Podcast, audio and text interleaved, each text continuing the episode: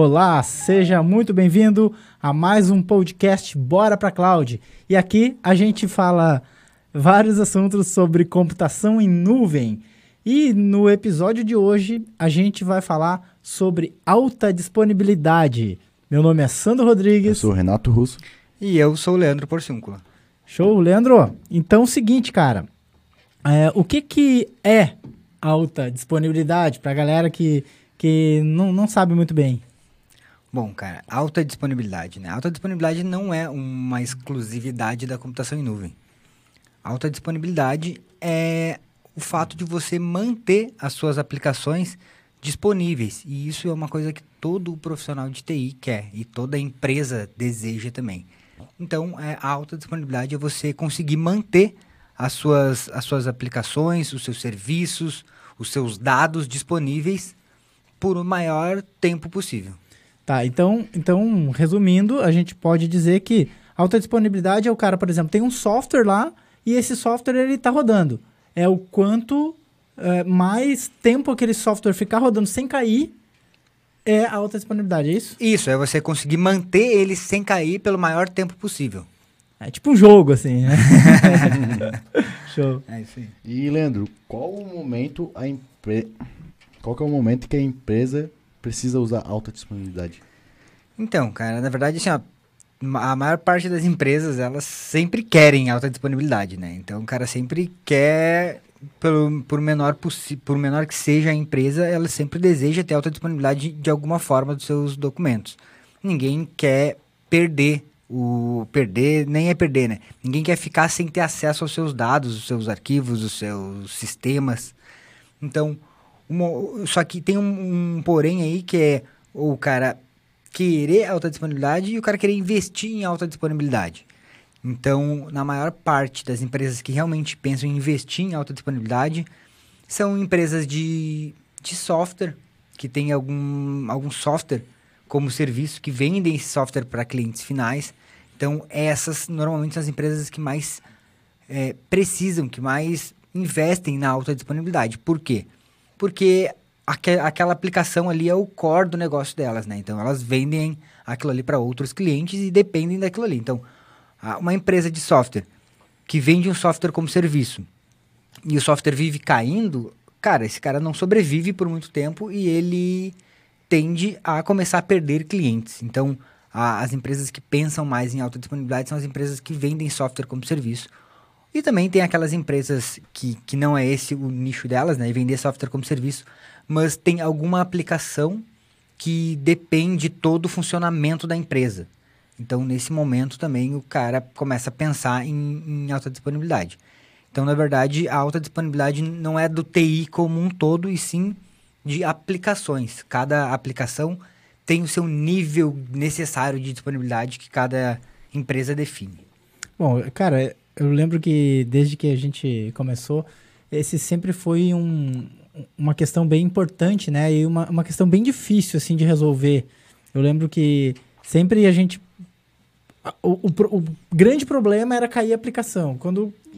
Dependendo se era uma empresa de software ou, ou uma empresa que tinha arquivos e tal, tinha que estar tá lá, porque se, se parasse, se não estivesse disponível, a empresa praticamente parava, né? E, mas e a galera que está começando, assim, o que, que, tu acha, cara? É, é, alta disponibilidade, como que, ele, como que o cara vai pensar? Porque normalmente tu pensa assim, pô, alta disponibilidade tem que ter muito recurso, né?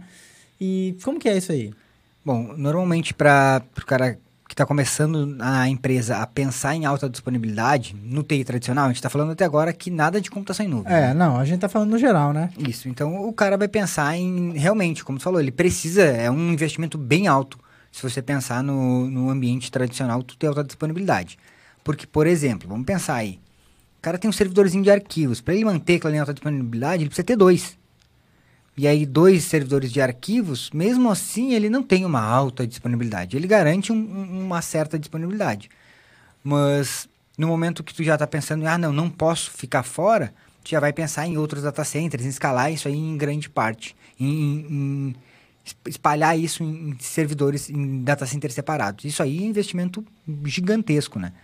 Porque ou tu vai precisar criar um outro data center fora, ou tu vai utilizar normalmente o modelo que se usa é uma parte no data center local e a outra parte num data center de terceiros que tu contrata e coloca o teu servidor lá.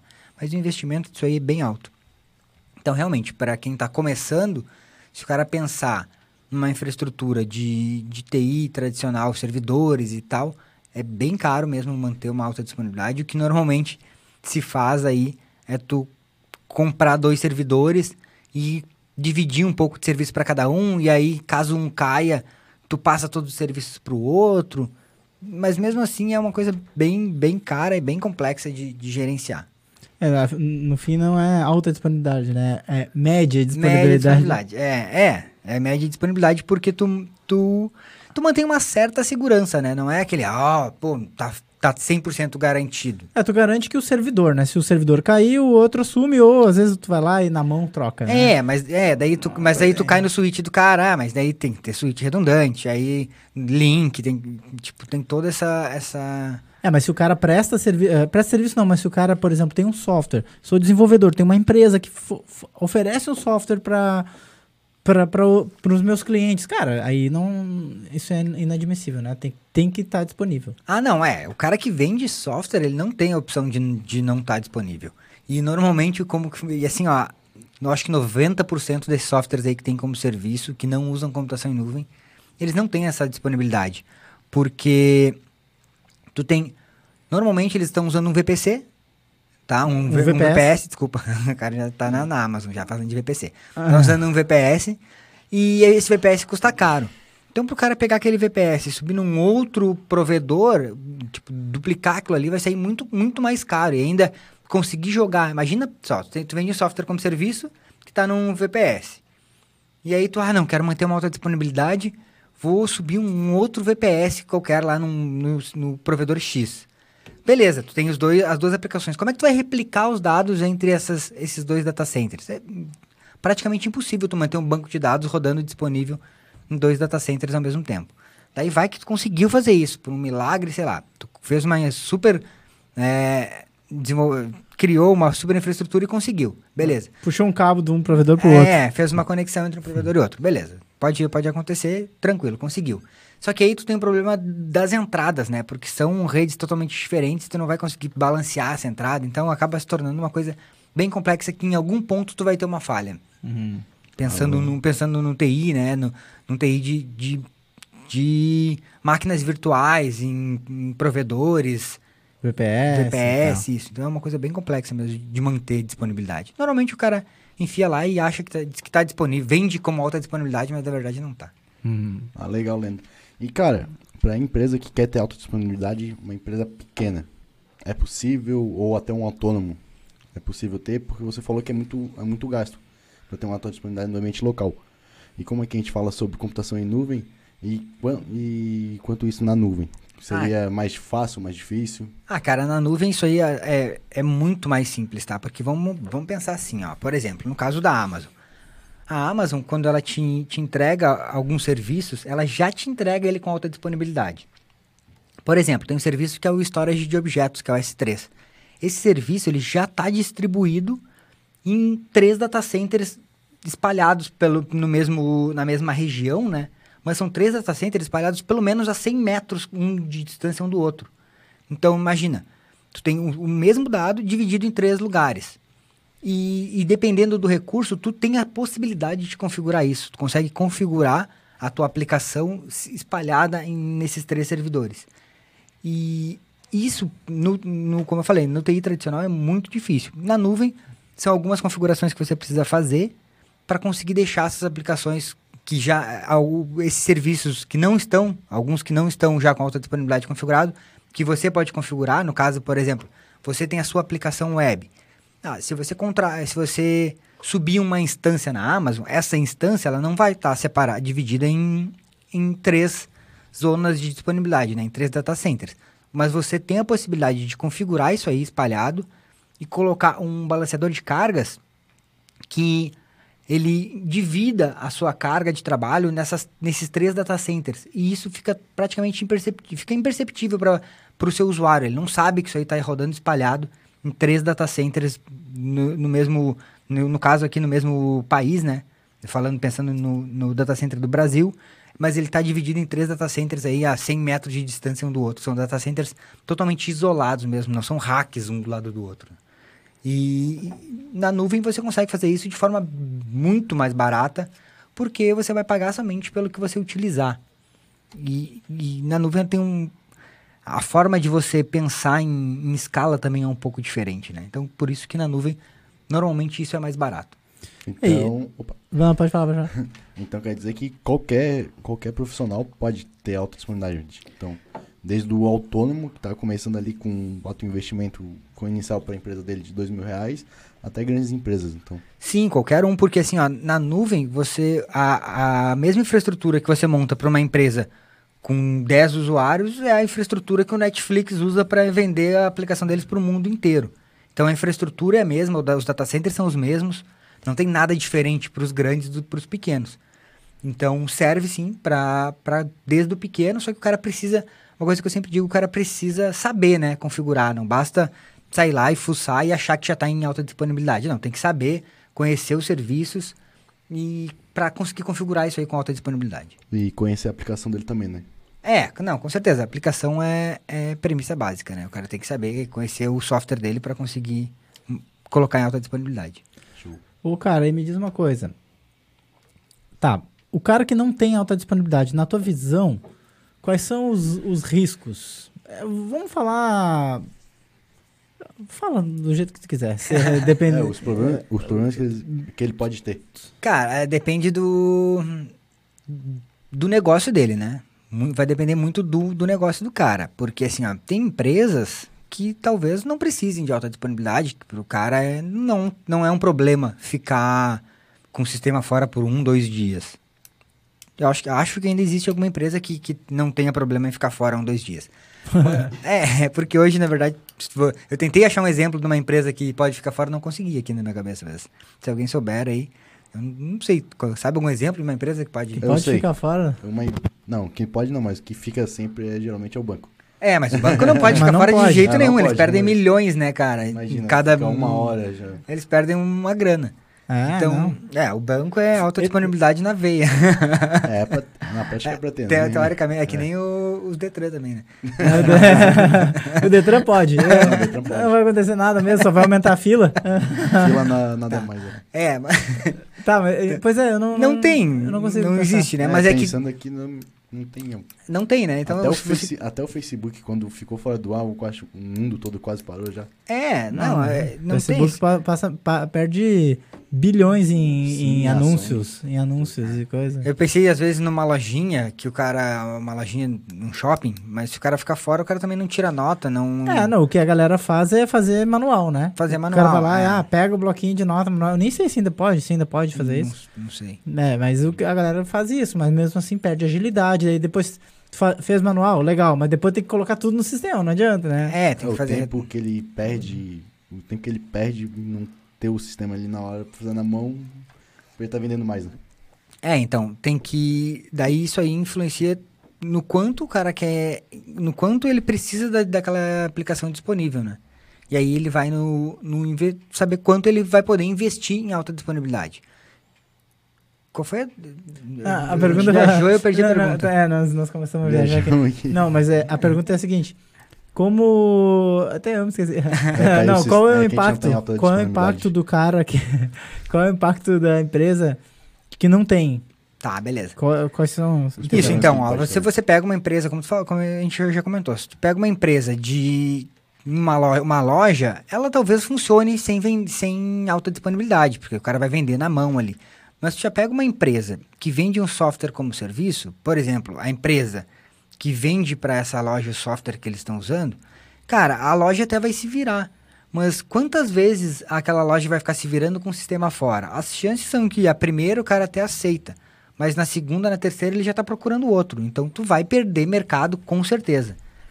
Então quando você atende ali, talvez uma, duas pessoas, até é tranquilo, mas quando você começa a atender um, é, um número maior de, de, de clientes, aonde aquilo, a, a- o seu negócio aca- fica dependente daquela, daquela aplicação, daquele software, daquela, daquele serviço que está rodando, aí você precisa começar a pensar numa alta disponibilidade bem séria, assim. E quando eu digo alta disponibilidade, não é tu, ah, mantém um backup. E sim tempo de resposta, tempo de, de retorno, né? Quanto tempo, caso dê uma catástrofe aqui, quanto tempo você vai ter para conseguir colocar essa aplicação para rodar de novo? E esses dias eu até estava num treinamento, a gente estava conversando sobre isso. Tem empresas que precisam garantir muito mais, muito alta disponibilidade, que, por exemplo, eu estou aqui no Brasil, eu estou usando toda a minha região aqui no Brasil, da Amazon, mas eu tenho medo que se um dia ah, vai que aconteça uma catástrofe no Brasil, a Amazônia resolve pegar fogo e pega fogo em todo o Brasil. e aí a minha aplicação vai cair. Aí o que que tu, o que que tu faz? Precisa ter essa aplicação replicada numa outra região, aí, por exemplo, na Virgínia ou numa outra região em outro país. E isso na Amazon também você consegue replicar esses dados lá, você aí tem um tempo para de, de resposta, né, para conseguir subir essa aplicação, mas é muito rápido, dependendo diferente de uma infraestrutura local que se você tem aqui dois, três data centers mesmo no Brasil, se você precisa subir isso aí em outro lugar, você vai ter que recriar tudo de novo. E na Amazon você consegue manter isso praticamente atualizado em outro, em outro, em outro país, né? É, tu falou aquela hora do, da, da empresa que pô, vende o serviço para aquela lojinha lá que fica caindo. A lojinha fica caindo, o cara faz na mão, mas tem uma empresa que vende o, o software. Eu, eu tava pensando aqui que há 10 anos atrás, vamos dizer 10 anos, cara, era difícil, né, para a lojinha conseguir alguém que fizesse um software que atendesse ela. Só que hoje, cara, o cara bota no Google e pau, explode centenas ali na frente dele. E, e cada um melhor que o outro. Cada vez mais o pessoal está usando os recursos disponíveis de computação, né, que grandes empresas oferecem, como a Amazon, como a Microsoft, como o Google. Eles, os caras estão usando esses recursos para fazer softwares muito, é, muito estáveis, muito, com uma qualidade de serviço muito boa. Então, para o seu cliente ir lá e trocar, cara, é dois palitos. Sim, e a maioria deles ainda te oferece 30, 90 dias de graça. Uhum. E o que tu precisa para fazer funcionar é só ir ali, criar um usuário, uma senha e já sair usando, né? É. Então, antigamente, o cara, não, preciso comprar um software novo. Aí, ah, vou lá. Daí tinha as caixinhas que tu lá comprava, ah, vou comprar esse software. Aí, ah, que tu precisa? Ah, preciso de um servidor para instalar. Vou lá, instalo meu software, configura na rede. Ah, tá funcionando? Não tá? Preciso de um técnico para configurar na rede. Hoje não, tu vai lá, cria um usuário uma senha, beleza, são quantos, são quantos caixas aqui? Quantos atendentes na loja? Cinco. Contrata cinco usuários, um usuário para cada um, dá um usuário para cada um e sai vendendo. Deu, é, acabou. E a migração, os caras já. Ah, para migrar, é, faça o upload do, do, seu, do seu banco de dados aqui. Oh, bate, ah, um soco aqui no, tá no Instagram. Faz o upload do banco de dados, já migra tudo, já era, é rapidão, né? Então, é, cada vez mais o cliente tá, tem mais acesso à informação e ele tá mais exigente por causa disso, né? Porque tem recurso disponível, ele sabe que, cara, tem gente que pode me atender, então ele vai ficar cada vez mais exigente. É, o cliente já sabe também que é possível ter alta disponibilidade, né? É, o cara não aceita, né? Hoje as pessoas não aceitam mais ficar fora. Tipo, o WhatsApp ficou fora, os caras em cinco minutos já começaram a usar o Telegram, né? Acabou. Não, ah, e agora o que, que vão fazer? Já resolve em cinco minutos o que fazer e já usa outra coisa e deu. É, é. E vão embora. As áreas deles estão fora. E se eles ficassem, ficam um, dois dias fora, eles esqueceram já do WhatsApp e, e começam a usar outra coisa. É, o cara Sim. se adapta muito fácil. Se adapta né? fácil, é. Então não é aquela, ah, e agora? Está fora esse, está fora esse, a gente arruma outro e segue funcionando. Sim. Então o que, o que as empresas, que principalmente que vendem software aí, não podem, precisam se atentar, né? é com isso. O, o cliente hoje ele está muito dinâmico, né? Então o cara quer uma coisa que resolva o problema dele, é claro, mas de forma ágil, rápida e que dê segurança para ele. E a computação em nuvem facilita isso bastante, porque até mesmo é, com a gente falando de alta disponibilidade, tem uma questão aí também de alta disponibilidade que às vezes a gente pensa só em catástrofe, né? De, de, de servidores e tal. Mas uma coisa que acontece bastante é você tem lá a sua aplicação no VPS. E aí tu começa a vender para outros para outros clientes, começa a colocar cliente, começa a colocar cliente, e aquela aplicação vai ficando lenta. Uhum. Por quê? Porque tu tem aquela tua configuração que lá engessada, né, do, do VPS, e aquela aplicação vai ficando lenta, e o usuário começa a não, começa a não gostar. Porra, antes era bom, agora tá lento. E agora tá lento. E isso aí também é falta de disponibilidade, porque tá disponível, só que não, né? Uhum. Tá disponível meia boca, porque fica ca- travando e, cai, e, e len- ficando lento. Isso aí também os usuários não. O cara não aguenta mais. E na nuvem, cara, ficou lento, precisou de, de mais, mais configuração de hardware, ou tu sobe mais instâncias, ou tu vai ali em 5 minutos, 2 minutos, muda a configuração daquela instância que já tem rodando e, e a aplicação nem sente isso. Então, são coisas que, que a computação agiliza muito, né? Uhum. E no TI, no TI tradicional, lá no VPS, no... a gente já tá tô falando já de VPS, eu já não tô nem assumindo que o cara utilize um, venda um software como serviço dentro de casa, é, hospedado em casa. Eu já tô achando que o cara já tá, pelo menos, usando um VPS. Aham. Porque... é, eu Não, acho- porque é brabo, né? O cara tem que ter uma puta estrutura, link, não sei o quê, pra poder, pra poder ter um servidor em casa. Em casa, no caso, na empresa, Na né? empresa, é. Não, pensando em software como serviço hoje, eu penso que o cara já usa pelo menos um VPS. Mas também é, eu vejo a maior parte da- das empresas que, que me procuram. é, o problema deles justamente é que o VPS deixa ele muito engessado, né? Uhum. Então ele. O VPS não é nada mais do que um servidor, uma máquina virtual com um sistema operacional e aquilo ali que tu tem, pronto, não tem mais nada. Então tudo que tu precisar fazer, tu vai precisar instalar. E já na nuvem não, tu tem muito serviço pronto que às vezes tu não precisa usar um servidor para fazer grande parte das coisas. Aí que vem o cara conseguir saber utilizar a nuvem da forma correta, que é usar os serviços que a nuvem disponibiliza e não usar a nuvem como VPS. Isso aí é um grande erro também. Hum, entendi. Show. E, Leandro, a gente tá até comentando eh, antes para fazer as perguntas pro podcast. eh, você falou de algum acidente, ou até você deu o exemplo das torres gêmeas. Quantas, quantas empresas que tinham servidores ali, botava, tinha em uma torre e botou em outra pensando que se uma caísse. É, o cara acha que nunca vai acontecer, né? É. Então, tu, ah, é, eu tenho o meu, o, o meu- os arquivos aqui, vou colocar ali no outro prédio. Tipo, nunca vai cair dois prédios juntos, mas, tipo, caiu, né? então, é isso aí. Por isso que a, que a Amazon hoje, quando ela cria um- uma zona de disponibilidade, que é um data center, ela cria pelo menos é, a 100 metros de distância um do outro. Porque daí, no caso aqui no Brasil, se eu, não- eu não, não, não sei os endereços, tá? Eu penso que ninguém sabe realmente. Algo, tem, existe algumas especulações, mas parece que são dois em São Paulo e um no Rio, alguma coisa parecida com isso. Uhum. E esses data centers, eles são ligados entre si por, por conexões da própria Amazon. Então, isso aí também garante um- o, o tráfego de dados muito mais rápido. né? Ah, legal. Legal. E, eu, cara, uma coisa. Quando. eh, Tu falou aí em alta disponibilidade, por exemplo, do S3, que tem lá, a Amazon entrega já um serviço disponível, né? Replicado e tal. Mas dá exemplos de outras coisas que poderiam ser colocadas em alta disponibilidade, como ficaria isso na nuvem? Por exemplo, é, banco de dados. Pega um, vamos pensar em banco de dados mais conhecido aí, MySQL. MySQL, tu consegue subir ele já. Tá, eh, como que eu ficaria ele num ambiente local, em alta disponibilidade? Ah, cara, no ambiente local, tu precisa instalar um master, slave, replicar dados de um lado para o outro. Isso aí, pra, não sei como é que tu faria com dois, dois data centers diferentes, né? De dois provedores diferentes. Eu acho que ficaria essa replicação. Tu precisaria ter uma conexão de fibra entre eles, para tu conseguir replicar isso aí entre dois data centers separados. Então, é, para tu manter uma certa disponibilidade disso. E mesmo assim, daí tu tem um master e um slave. Na AWS, tu, tu tem, por exemplo, o serviço do RDS, que tu tem o MySQL, também ele mantém para ti isso aí, só que, por exemplo, se cai o teu master lá, o teu slave tu nem vê, ele, tipo, acho que é 5 segundos ele já assume e, com, e começa a te mandar dados. Então, tu tem isso aí praticamente replicado a, a quente.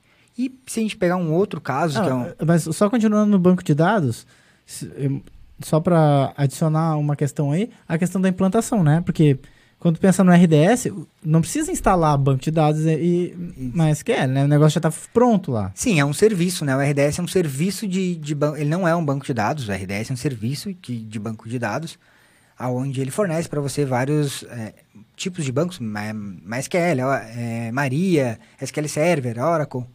E entre eles tem o Aurora, que é um banco de dados da Amazon. Que o Aurora ele já é distribuído, tá? A quente em, em todos os, os data centers de uma região. E tem também uma opção de tu conseguir replicar isso aí em regiões separadas. Então, por exemplo, tu consegue Caramba. ter o banco de dados, tipo, ter um master na Virgínia e as tuas réplicas em Ohio, em outros, em outros, Caramba. em outros países, em outras regiões. Então, isso aí é uma coisa que, cara, não tem como tu conseguir esse negócio no, no TI tradicional. É, é impossível. Então, esse é um caso. Um outro caso é. Tem o, o Dynamo também, que é um banco de dados da Amazon, também como serviço. Você consegue, como eu falei, criar instâncias, é, máquinas virtuais, em data centers diferentes e ligar essas, esses, essas instâncias através de um balanceador de cargas, aonde que se algum desses data centers cair, ele começa a mandar tráfego só para as instâncias dos outros data centers. Uhum. Então, isso aí também é um, um, exemplo de tu conseguir colocar alta disponibilidade. Show. Ah, legal. E, Leandro, cara lá tem um servidor dele ali, ele quer botar em alta disponibilidade, só que ele não quer vender o servidor dele. Daí, teria como usar o servidor dele no ambiente local dele com a nuvem? Daria certo para ter alta disponibilidade? Uh, tá, primeiro assim, ó, quando a gente pensa em nuvem, a gente não pensa no servidor, né? A gente pensa numa aplicação. Então, tu diz o cara tem uma aplicação rodando num servidor e, tu, e ele quer botar essa aplicação Isso. em alta disponibilidade com a nuvem. Cara, teria como, tá? Você pode usar um ambiente híbrido de conectar a nuvem na tua infraestrutura local e usar isso aí replicado no, na tua infraestrutura local e também na, no, na nuvem. Então, tu consegue sim ainda utilizar aquilo ali, mas eu tenho certeza que quando tu começa a usar a nuvem, tu vai acabar desistindo da tua infraestrutura local. Não vai manter isso aí por muito tempo. Então, sai mais, tem mais benefício usar totalmente na nuvem, então. É que depende de, depende de cada caso, né? Não tem muito, ah, esse é melhor do que aquele. Cada cada projeto, cada aplicação, cada serviço que você vai migrar é um projeto diferente. Então tem que estudar o projeto, entender o objetivo para ver qual é a melhor solução. Existem, não existe uma solução, ah, faça assim, assim, assim que vai não dar é certo. uma receita de bolo. Né? Não existe uma receita de bolo. Cada, cada caso é um caso diferente, a gente precisa estudar e, e entender qual é o objetivo daquela, da, daquela aplicação, por que ela ir para a nuvem. Algumas migram de, de melhor, outras talvez nem tanto, mas normalmente é possível migrar tudo para a nuvem, mas precisa, como eu falei, precisa entender mesmo qual é o, o, o objetivo de cada migração. Ah, Show. legal. E Leandro, tem até um, um comentário aqui na live. É, Henrique Cardoso perguntou se quem, para quem tem um e-commerce pequeno, é vantajoso ter alguma aplicação em alta disponibilidade na nuvem? Cara, se ele tá lá vendendo e a aplicação dele cair, ele não vai vender, né?